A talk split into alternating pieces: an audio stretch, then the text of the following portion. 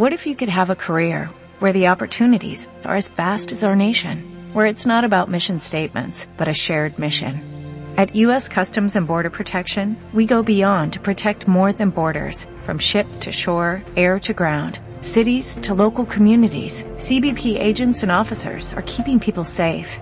Join U.S. Customs and Border Protection and go beyond for something far greater than yourself. Learn more at cbp.gov/careers.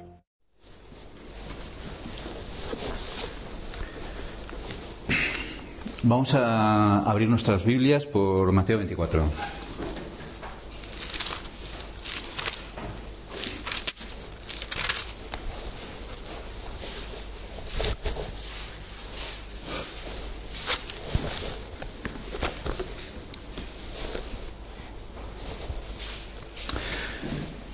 Esta noche vamos a ver en Mateo 24 algunos, algunos acercamientos a, a este pasaje tan importante sobre, que habla sobre la venida del Señor, pasaje clave en los Evangelios.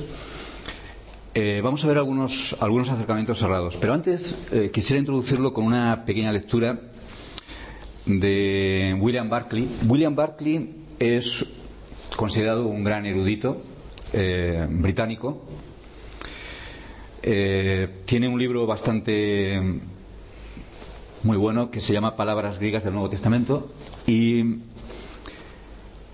y bueno, por lo menos en este libro eh, las cosas que dice son muy buenas.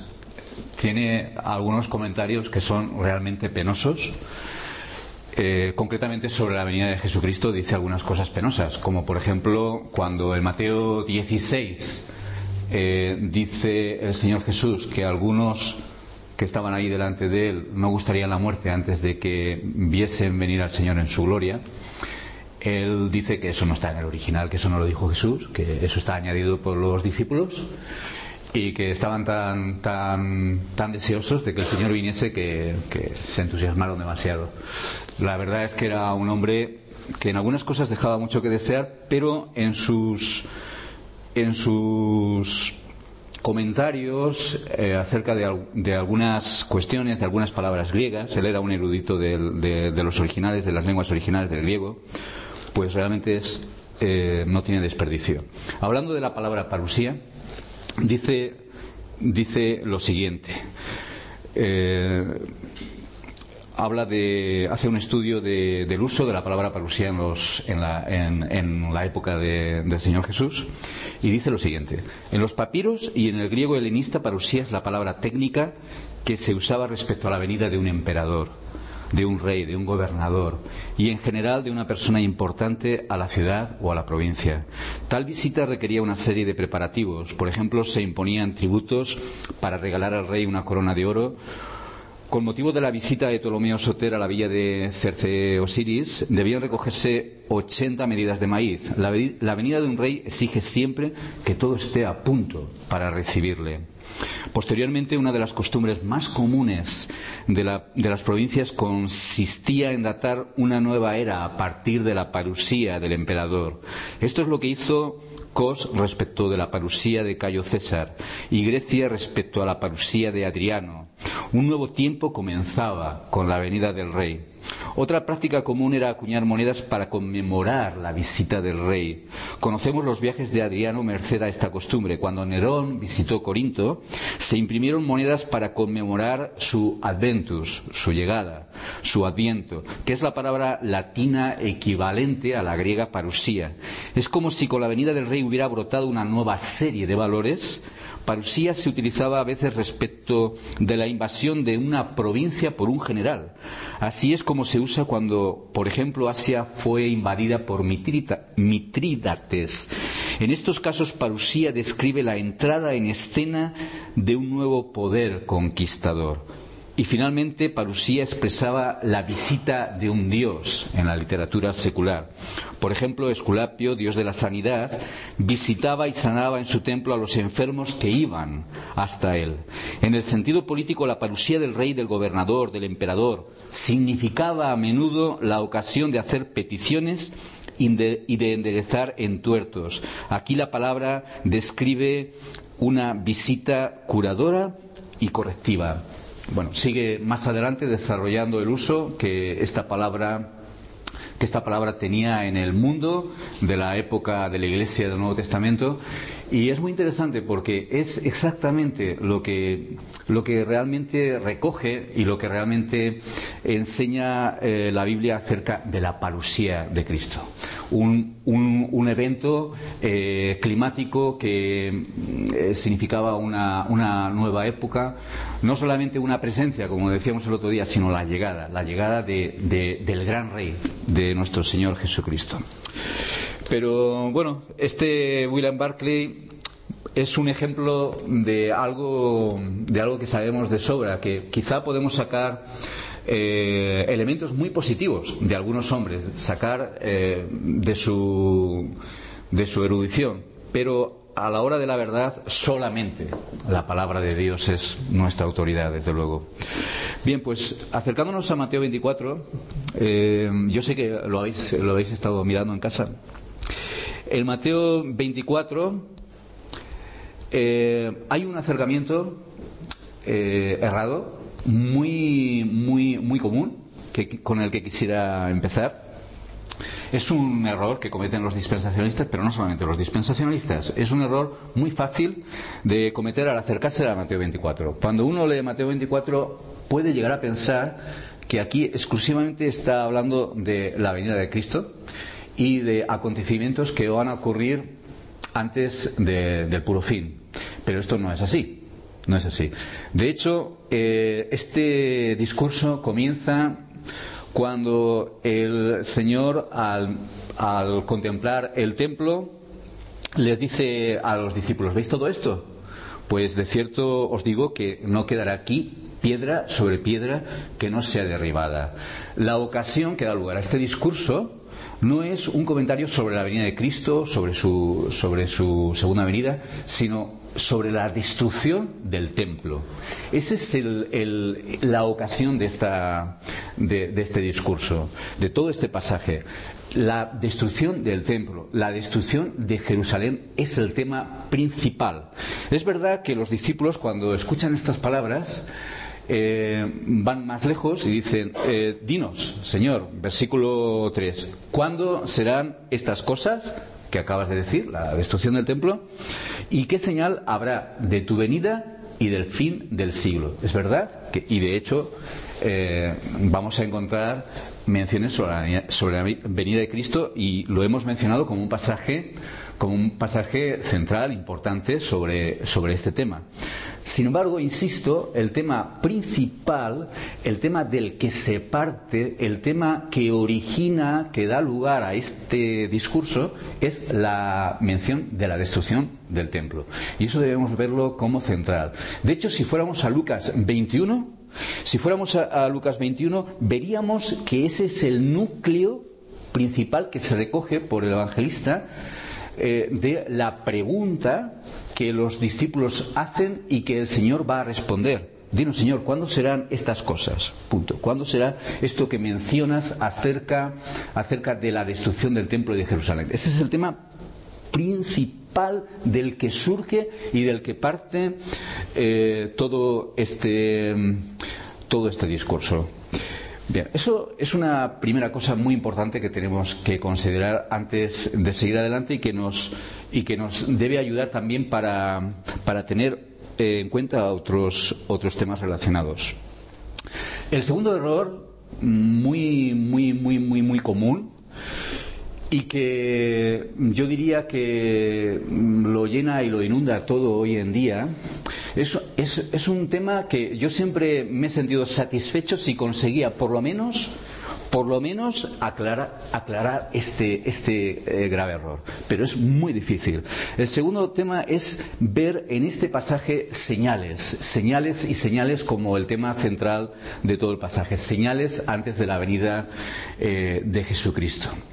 Eh, de hecho, en la Biblia que yo tengo aquí, en la, en, la, en la, edición de la Reina Valera que tengo aquí y en la que vosotros tenéis eh, seguramente también, dice señales antes del fin. En un sentido esto es correcto, porque aquí está hablando de señales antes del fin. Pero como muchas veces hablamos, no son señales antes del puro, puro, puro final o señales justo, justo antes de la inmediata venida eh, de Jesucristo.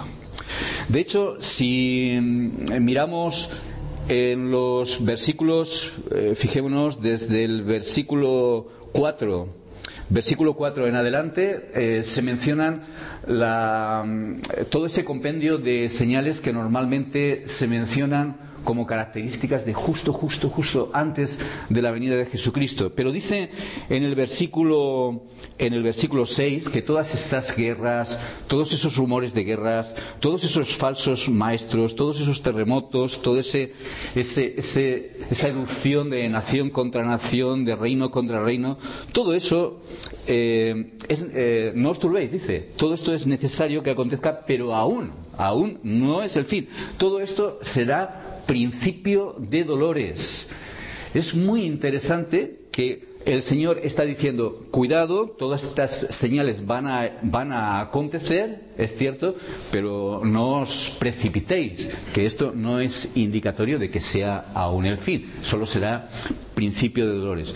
Es, es curioso esto porque leyendo a veces literatura mm, evangélica sensacionalista, de la que hay eh, demasiada, pues eh, se llegan a decir cosas como que, eh, vale, es verdad que siempre ha habido guerras, pero nunca tantas guerras como hoy en día.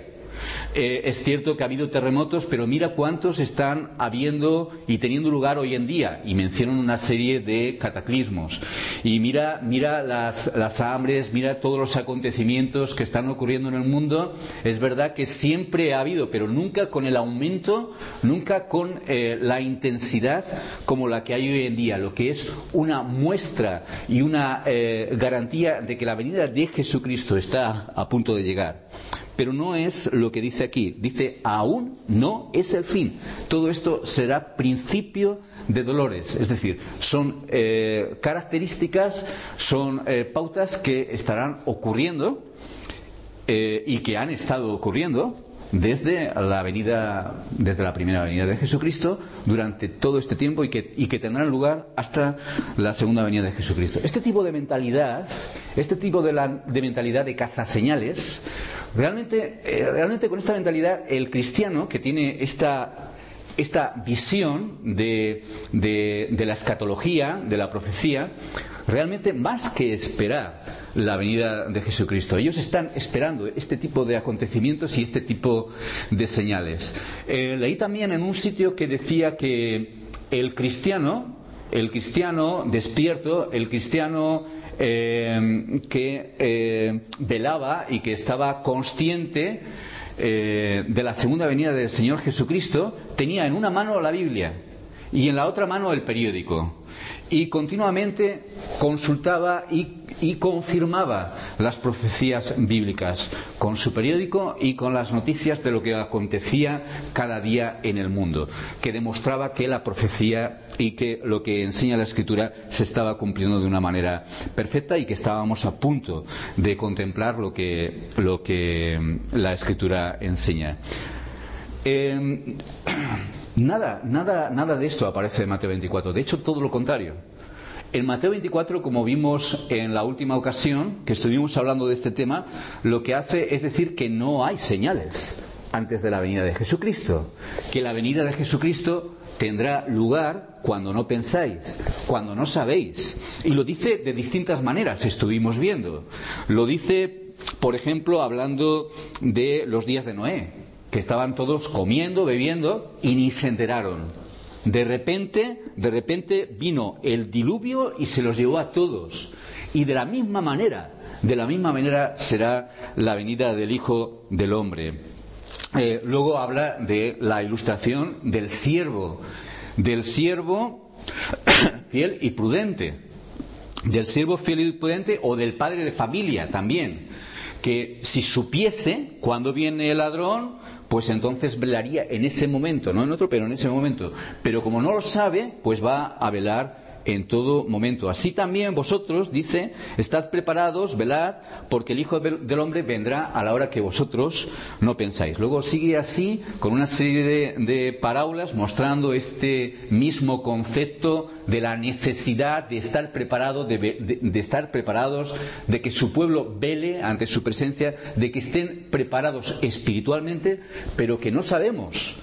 Así que toda esa insistencia en las señales es al revés. Aquí en Mateo 24 lo, lo que dice es que no hay señales específicas señales claras, evidentes, de eh, que van a ocurrir exactamente justo antes de la venida de Jesucristo. Eh, esta es la misma, la misma visión que muchos hombres de Dios tienen. Aquí tengo un libro de José Grau que dice, que dice exactamente, exactamente lo mismo. Dice, en Mateo, dice José Grau, pero también en Lucas, el énfasis es negativo, hablando de este tema de las señales. Es decir, se trata de subrayar que la segunda venida de Cristo no será precedida de ninguna señal específica. Es lo que dice José Grau juntamente eh, con muchos eh, juntamente con muchos otros. Fijaos una cosa, en el momento en que uno hace el énfasis en las señales, que ve señales en todos los sitios y que ve señales en este sentido que estamos hablando, señales justo, justo antes de la segunda venida de Jesucristo. En el momento en que tú ves esas, señales, el concepto de, inminencia se pierde. No hay tal cosa como que la venida de Cristo es inminente, es decir, que puede venir. Mm, en cualquier momento, no puede ser porque antes necesariamente tienen que venir una serie de señales. Así que aquellos que insisten en este concepto dicen, no, el Señor no puede venir en este momento. Antes tienen que ocurrir una serie eh, de cosas que todavía, que todavía no han ocurrido. Ahora, fijémonos que esto tiene una dificultad, esto que, que, estamos, que estamos diciendo. La dificultad es que aquí parece, parece que, sí que estas señales parece que nos dan una evidencia de que podemos llegar a saber cuándo va a venir el Señor Jesucristo. Fijaos en el versículo 32. En el versículo 32, versículo 32, 33 y 34 serían algunos de los mm, de los versículos más difíciles de todo este pasaje. De hecho, en realidad, eh, Mateo 24 es uno de los pasajes escatológicos más complejos de todo el Nuevo, eh, de todo el Nuevo Testamento. Pues en, Mateo 24, versículo 32 dice, de la higuera aprended la parábola. Cuando ya su rama está tierna y brotan las hojas, sabéis que el verano está cerca. Así también vosotros cuando veáis todas estas cosas, conoced que está cerca a las puertas. De cierto os digo que no pasará este, esta generación hasta que todo acontezca, el cielo y la tierra pasarán, pero mis palabras no pasarán. Esto a simple vista parece eh, contradecir algunas de las cosas que el mismo Mateo 24, que el mismo Señor Jesucristo está diciendo en este pasaje, en este capítulo, o que va a volver a repetir y decir en el capítulo 25, por ejemplo. Parece contradecirlo. Es decir, cuando, cuando eh, veis que la rama eh, de la higuera está tierna, pues ya sabéis que la temporada del verano está, está cerca. No lo voy a leer, pero es muy interesante leer este libro de José Grau, un muy buen libro, eh, se llama Escatología final, de los tiempos. En este libro, eh, José Grau explica eh, cómo, en, armonía con lo que hemos dicho al principio, cómo el, el capítulo 24 de Mateo está contemplando dos dos eventos de una manera que es eh, solapada, incluso que se, se entrecruzan y que lo hace realmente difícil de interpretar. Por un lado está, está explicando, está interpretando y está hablando de la destrucción del templo que va a venir. Y por otro lado, por otro lado, está yendo también mucho más allá y está hablando de la segunda venida de Jesucristo. Estos dos eventos proféticos que están, estaban en ese momento en el futuro se entremezclan y se cruzan de tal manera que a veces es difícil interpretarlo. Eh, él menciona a un autor bueno, a, una, a un comentario en una, en una Biblia, eh, José Bravo menciona, menciona cómo, cómo quizá si nosotros estuviéramos ahí delante y hubiéramos escuchado exactamente todo el discurso del Señor, hubiera sido quizá más fácil entender en qué momento estaba hablando de una cosa o de otra. La opinión de José Grau, resumiendo, es que el versículo 32, 33 y 34 no está hablando de la segunda venida de Jesucristo, sino está hablando principalmente de esos acontecimientos para los que sí había señales que tenían que ver con la destrucción del templo y de Jerusalén. Para la destrucción del templo de Jerusalén y de Jerusalén y eh, la, destrucción terrible que tuvo lugar en el año 70 después de Jesucristo por los ejércitos de, Tito, del general romano, pues para eso sí que él menciona que hay señales. Pero para la segunda venida de Jesucristo no hay señales. Vendrá de una manera inesperada, repentina, cuando no pensáis, cuando no sabéis. Sin embargo, en aquel tiempo los cristianos sí estaban, sí estaban conscientes de esto que el Señor había, había predicho. Eh, hay eh, testimonios, no solamente de Josefo, sino de otros historiadores, como cuando en el año 70 después de Jesucristo, eh, Jerusalén fue rodeada por los ejércitos romanos, como un millón, más de un millón de judíos murieron murieron en esa terrible, en ese terrible asedio que tuvo lugar en aquel tiempo. Muchísimos miles fueron, fueron llevados prisioneros, pero los cristianos, los cristianos que estaban conscientes de las advertencias del Señor Jesucristo, que había dicho, cuando veáis a a Jerusalén rodeada de ejércitos, sabed que todo esto que dice aquí, eh, cuidado, que que cuando veáis estas cosas suceder, sabed que esto está pronto de ocurrir. Cuando ellos vieron estas cosas, ellos huyeron inmediatamente como el Señor les dijo y les aconsejó y les enseñó a que hicieran, orad para que vuestra huida, etcétera, etcétera, etcétera. El que esté en la azotea no descienda para tomar eh, cosa alguna de su casa, el que esté en el campo no vuelva atrás para tomar su capa. Todo esto a veces se entiende como referido a la segunda venida de Jesucristo, o, a o, a, cierto tiempo de tribulación antes de la segunda venida de Jesucristo, pero esto se refiere a los acontecimientos que tuvieron lugar en el año 70 después de Jesucristo. Eh, así que los cristianos que estaban en Jerusalén huyeron a una ciudad que estaba a uno, menos de 30 kilómetros, una ciudad llamada Pella, y eh, eh, se salvaron de aquella ocasión cumpliendo lo que el Señor predecía y enseñaba y, estamos leyendo aquí en Mateo 24. Así que dos acontecimientos importantes que se entrecruzan en Mateo 24 y que lo hacen especialmente difícil, en un sentido. Por un lado, la destrucción del templo y por otro lado, la venida de nuestro Señor Jesucristo. la destrucción del templo para los para los discípulos sonaba como algo ya definitivo, eh, ya como el final de todas las cosas, como el final de, los tiempos. Pero el Señor utiliza, utiliza este anuncio de la destrucción de Jerusalén y del templo como un trampolín para ir más allá y hablar de su venida hablar de esa gran tribulación que los cristianos van a pasar a lo largo de, toda, esta era, de, su gran venida eh, y de nuestra reunión, de nuestra reunión con Él. Bien, hay otro error eh, más fácil de ver, más sencillo de ver, pero muy común también, muy escuchado.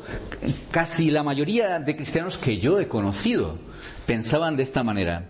Aquí cuando el Señor eh, eh, habla de la, de la abominación desoladora de que habló el profeta Daniel, dice en el versículo 15, por tanto, cuando veáis en el lugar santo la abominación desoladora de que habló el profeta Daniel, el que lee entienda, entonces los que estén en Judea huyan a los montes, etcétera, etcétera.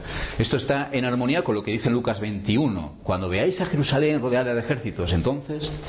Bien, pues, eh, como decía, un error muy común, muy, muy, muy difundido en muchísimas iglesias, y esto viene, viene directamente de mano del dispensacionalismo, es pensar que esto es algo futuro.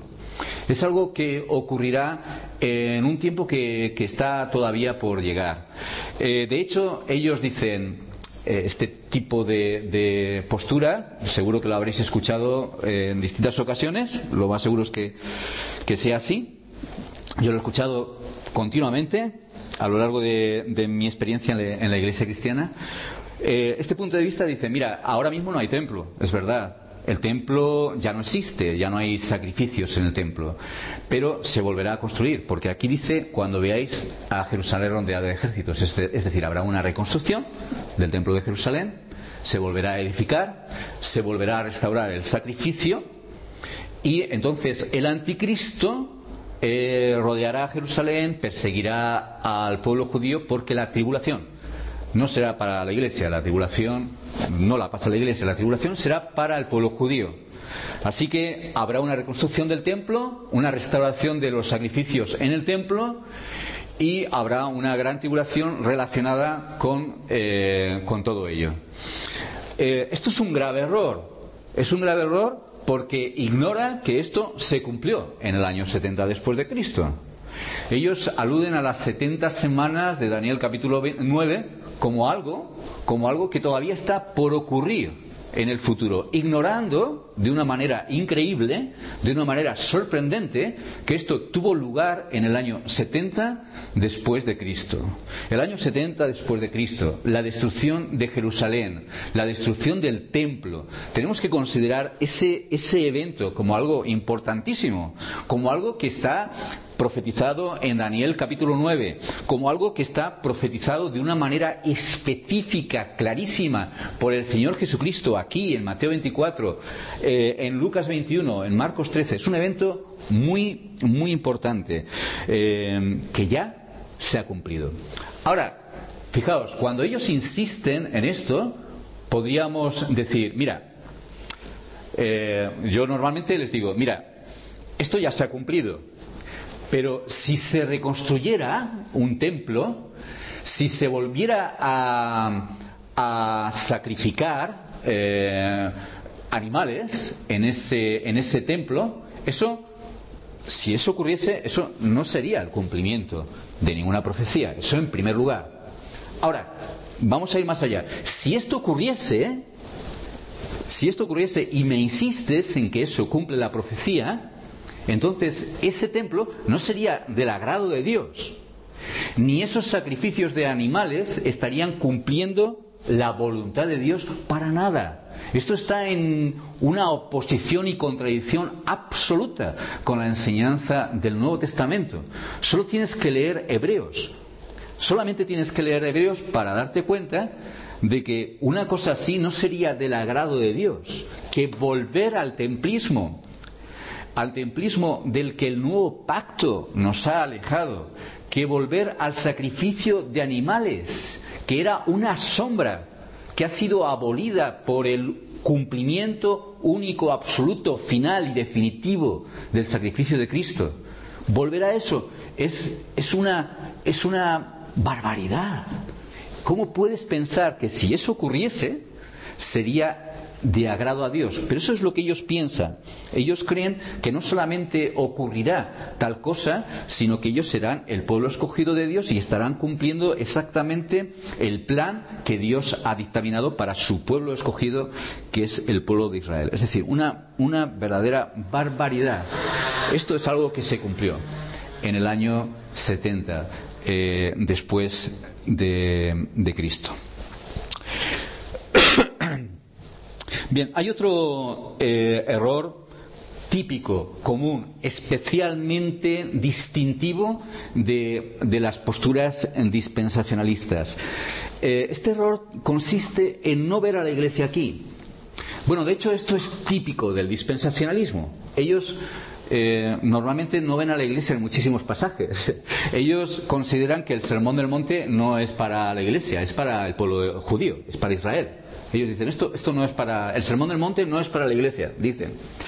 Eh, dicen que en realidad ninguna profecía, ninguna profecía del Nuevo Testamento es para la Iglesia, ya que las profecías eh, dirigidas al pueblo de Dios en el Antiguo Testamento son dirigidas al pueblo de Israel, ¿verdad? Para, son dirigidas a Jacob, a Israel, no de una manera eh, específica con el nombre de iglesia. Así que, en una interpretación literal, es todo, toda la profecía es para Israel, no para la iglesia. Así que, según ese punto de vista, no hay ninguna profecía que se haya cumplido en la iglesia de nuestro Señor Jesucristo. Esta es la, postura eh, que ellos tienen. Así que todo lo que se va a cumplir de la profecía se cumplirá en el futuro se cumplirá en el futuro y en el pueblo de Israel. La iglesia es solamente, como digamos, un paréntesis, un paréntesis hasta que todo se cumpla en eh, el pueblo de Israel, que para ellos es el pueblo escogido de Dios. Para ellos hay dos pueblos de Dios, la iglesia e Israel. Bien, pues aquí no ven a la iglesia por ninguna parte. Dice en el versículo 23, eh, 24, perdón, que se levantarán falsos cristos, falsos profetas y que engañarán, si fuere posible, aún a los escogidos. Para ellos los escogidos son los judíos, porque claro, lo tienen claro. Dice, el pueblo de Israel es el pueblo escogido. Aquí cuando habla de escogidos no habla de la iglesia, está hablando de los judíos. Ese es su punto de vista. Luego, más adelante, dice, y enviará a sus ángeles con gran voz de trompeta y juntarán a sus escogidos de los cuatro vientos. Versículo 31 de los cuatro vientos, desde un extremo del cielo hasta el otro. Ahí, no ven a la reunión de la iglesia con Cristo, ahí no ven, no ven ni mucho menos a la iglesia, ahí ven a los judíos. ¿Por qué? Porque los, los, escogidos, ellos siempre interpretan aquí que son eh, los judíos. Es decir, no ven a la iglesia. De hecho, en el Apocalipsis ellos no ven a la iglesia por ninguna parte cuando llega en el capítulo 4 y se oye una voz del cielo que dice a Juan, el, evangelista, le dicen, sube acá, ellos interpretan que eso es el rapto y ya desaparece, desaparece la iglesia y ya no está en todo el libro del Apocalipsis. Es un libro que está escrito para las iglesias, es un libro con introducciones para la iglesia, eh, dirigido para la iglesia y terminando con, con, la iglesia con la iglesia por todas partes, pero la iglesia para ellos no está en ninguna parte, sino que solamente es un libro para Israel, que para ellos es el verdadero, el verdadero eh, vértice y punto final de toda la profecía del Antiguo Testamento. Así que ellos no ven aquí no ven aquí a Israel. No ven aquí, perdón, no ven aquí a la iglesia. No ven aquí eh, el rapto por ninguna parte. No ven aquí eh, nada de lo que hemos estado diciendo en Tesalonicenses. Para ellos esto sería la segunda fase de la segunda venida de Cristo. La primera fase ya ha ocurrido, la tribulación ya ha ocurrido, la iglesia ya ha sido arrebatada, ya no está en la tierra. Aquí solamente están los judíos que están siendo eh, perseguidos y aquí se habla de la venida de Cristo para eh, recoger y para llevar con, con, Cristo al pueblo judío, nada más. Pero si nosotros hacemos un paralelismo, si nosotros eh, mm, vemos lo que nos dice aquí sobre la venida del Señor Jesucristo, lo vemos a la par con lo que hemos visto, por ejemplo, en Primera de Tesalonicenses 4 y 5, veremos que dice exactamente lo mismo, que son, es un texto paralelo a lo que dice Pablo en Tesalonicenses, que en realidad Pablo en Tesalonicenses en primera, en segunda, en realidad está desarrollando lo que el Señor ya ha enseñado en los Evangelios sobre, sobre, su venida. Fijaos que vienen los mismos elementos que hemos estado diciendo hasta ahora. En primer lugar, vemos una venida repentina, una eh, venida eh, inminente de nuestro Señor Jesucristo, una venida sorpresiva de nuestro Señor Jesucristo, una venida gloriosa, no una venida en secreto, sino una venida aparatosa, una venida en la que hay una conmoción en la tierra y en los cielos. Hay una venida que está acompañada de la reunión de su pueblo con nuestro Señor Jesucristo, justamente como lo, que dice en Tesalonicenses eh, capítulo 4. También es una venida no solamente no es invisible, sino que es una venida que ocurrirá después de la tribulación de aquellos días. Ocurre después, no antes. Ellos insisten, los dispensacionalistas insisten en su concepto de pretribulacionismo. Para ellos, la venida de Cristo es antes de la tribulación. Por eso se llama pretribulacionismo, la venida de Cristo antes de la tribulación.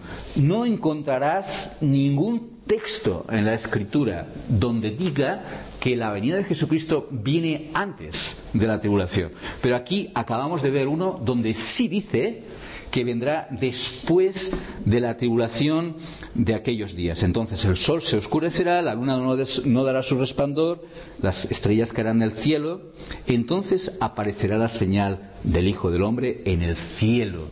Entonces lamentarán todas las tribus de la tierra y verán al Hijo del Hombre viniendo sobre las nubes del cielo con poder y gran, gloria y enviará a sus ángeles con gran voz de trompeta y juntarán a sus escogidos de los cuatro vientos desde un extremo del cielo hasta el otro.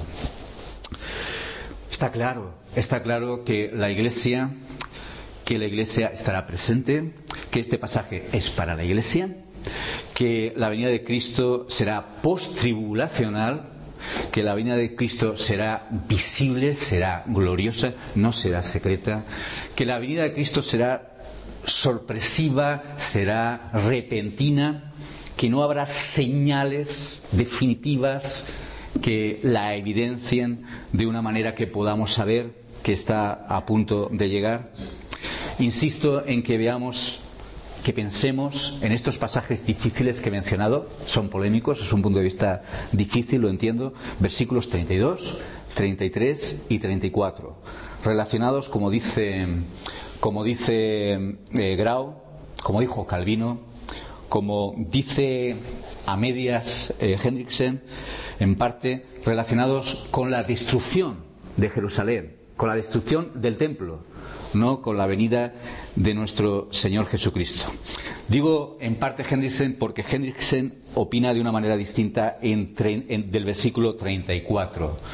El versículo 34 eh, muchos piensan que esta generación, dice, de cierto os digo que no pasará esta generación hasta que todo esto acontezca. Esto es un problema interpretarlo, ¿eh? es difícil. No pasará esta generación hasta que todo esto acontezca. ¿Se refiere a la venida de Cristo? Si se refiere a la venida de Cristo, esa generación pasó. Así que muchos, para resolver este problema, interpretan que es la raza judía. No pasará esta generación, la raza, la, raza judía. Esto es lo que piensa Hendrickson, por ejemplo. Eh, la otra manera de interpretarlo es como interpretaba Calvino. Lo siento, Hendrickson, realmente me has ayudado mucho, pero no eh, me decanto por Calvino en este, en, este, en este caso. La interpretación de Calvino es que se refería se refería a la destrucción de Jerusalén y se, refería no a la raza judía, sino a, la gente, a la gente que vivía en aquel tiempo, igual que, igual que Grau. Pero como es difícil, realmente considerémoslo y pensemos, y pensemos sobre este tema. Podríamos llegar a una conclusión distinta, es verdad, pero una cosa es clara, y en esto sí que quiero ser enfático, que no habrá no habrá ninguna construcción de ningún templo en cumplimiento de esta profecía. Se está diciendo que ya están juntando las, piedras, no sé si lo habéis oído alguna vez, ¿lo, suena? Ya tienen todas las piedras juntas los judíos, las tienen escondidas y todo preparado ya, los planos ya hechos. Y están a punto, ¿eh? A punto, a punto, a punto ya de construirlo, lo tienen todo preparado. ¿Lo habéis oído? Eso forma parte de toda esta escatología, ficción que ya, ya nos suena, ya estamos acostumbrados. Así que, en primer lugar, esto sí quiero insistir. Versículo 32, 33 y 34, reconozco que es difícil, ¿vale? Pero quiero insistir en esto. En primer lugar, en primer lugar, no a una reconstrucción del templo, a una restauración del sacrificio de animales en cumplimiento de ninguna profecía y de ninguna manera algo que agrade a Dios. Eso en primer lugar, muy importante. En segundo lugar, no a ver aquí nada más que Israel y una visión totalmente contraria a la exégesis clarísima que impone Mateo 24 junto con todo el resto eh, de, las, de las escrituras. Eh, por otro lado, muy importante también considerar y pensemos para un análisis y un estudio riguroso de todo Mateo 24 y Lucas 21. De hecho, eh, os animo a que la próxima vez que leáis Mateo 24, cuando lo leáis, mm, leedlo también a la par de Lucas 21, para ver estos énfasis que se ven más claros, esto que estamos diciendo, cuando estudiamos Lucas 21. Mateo 24 es más difícil.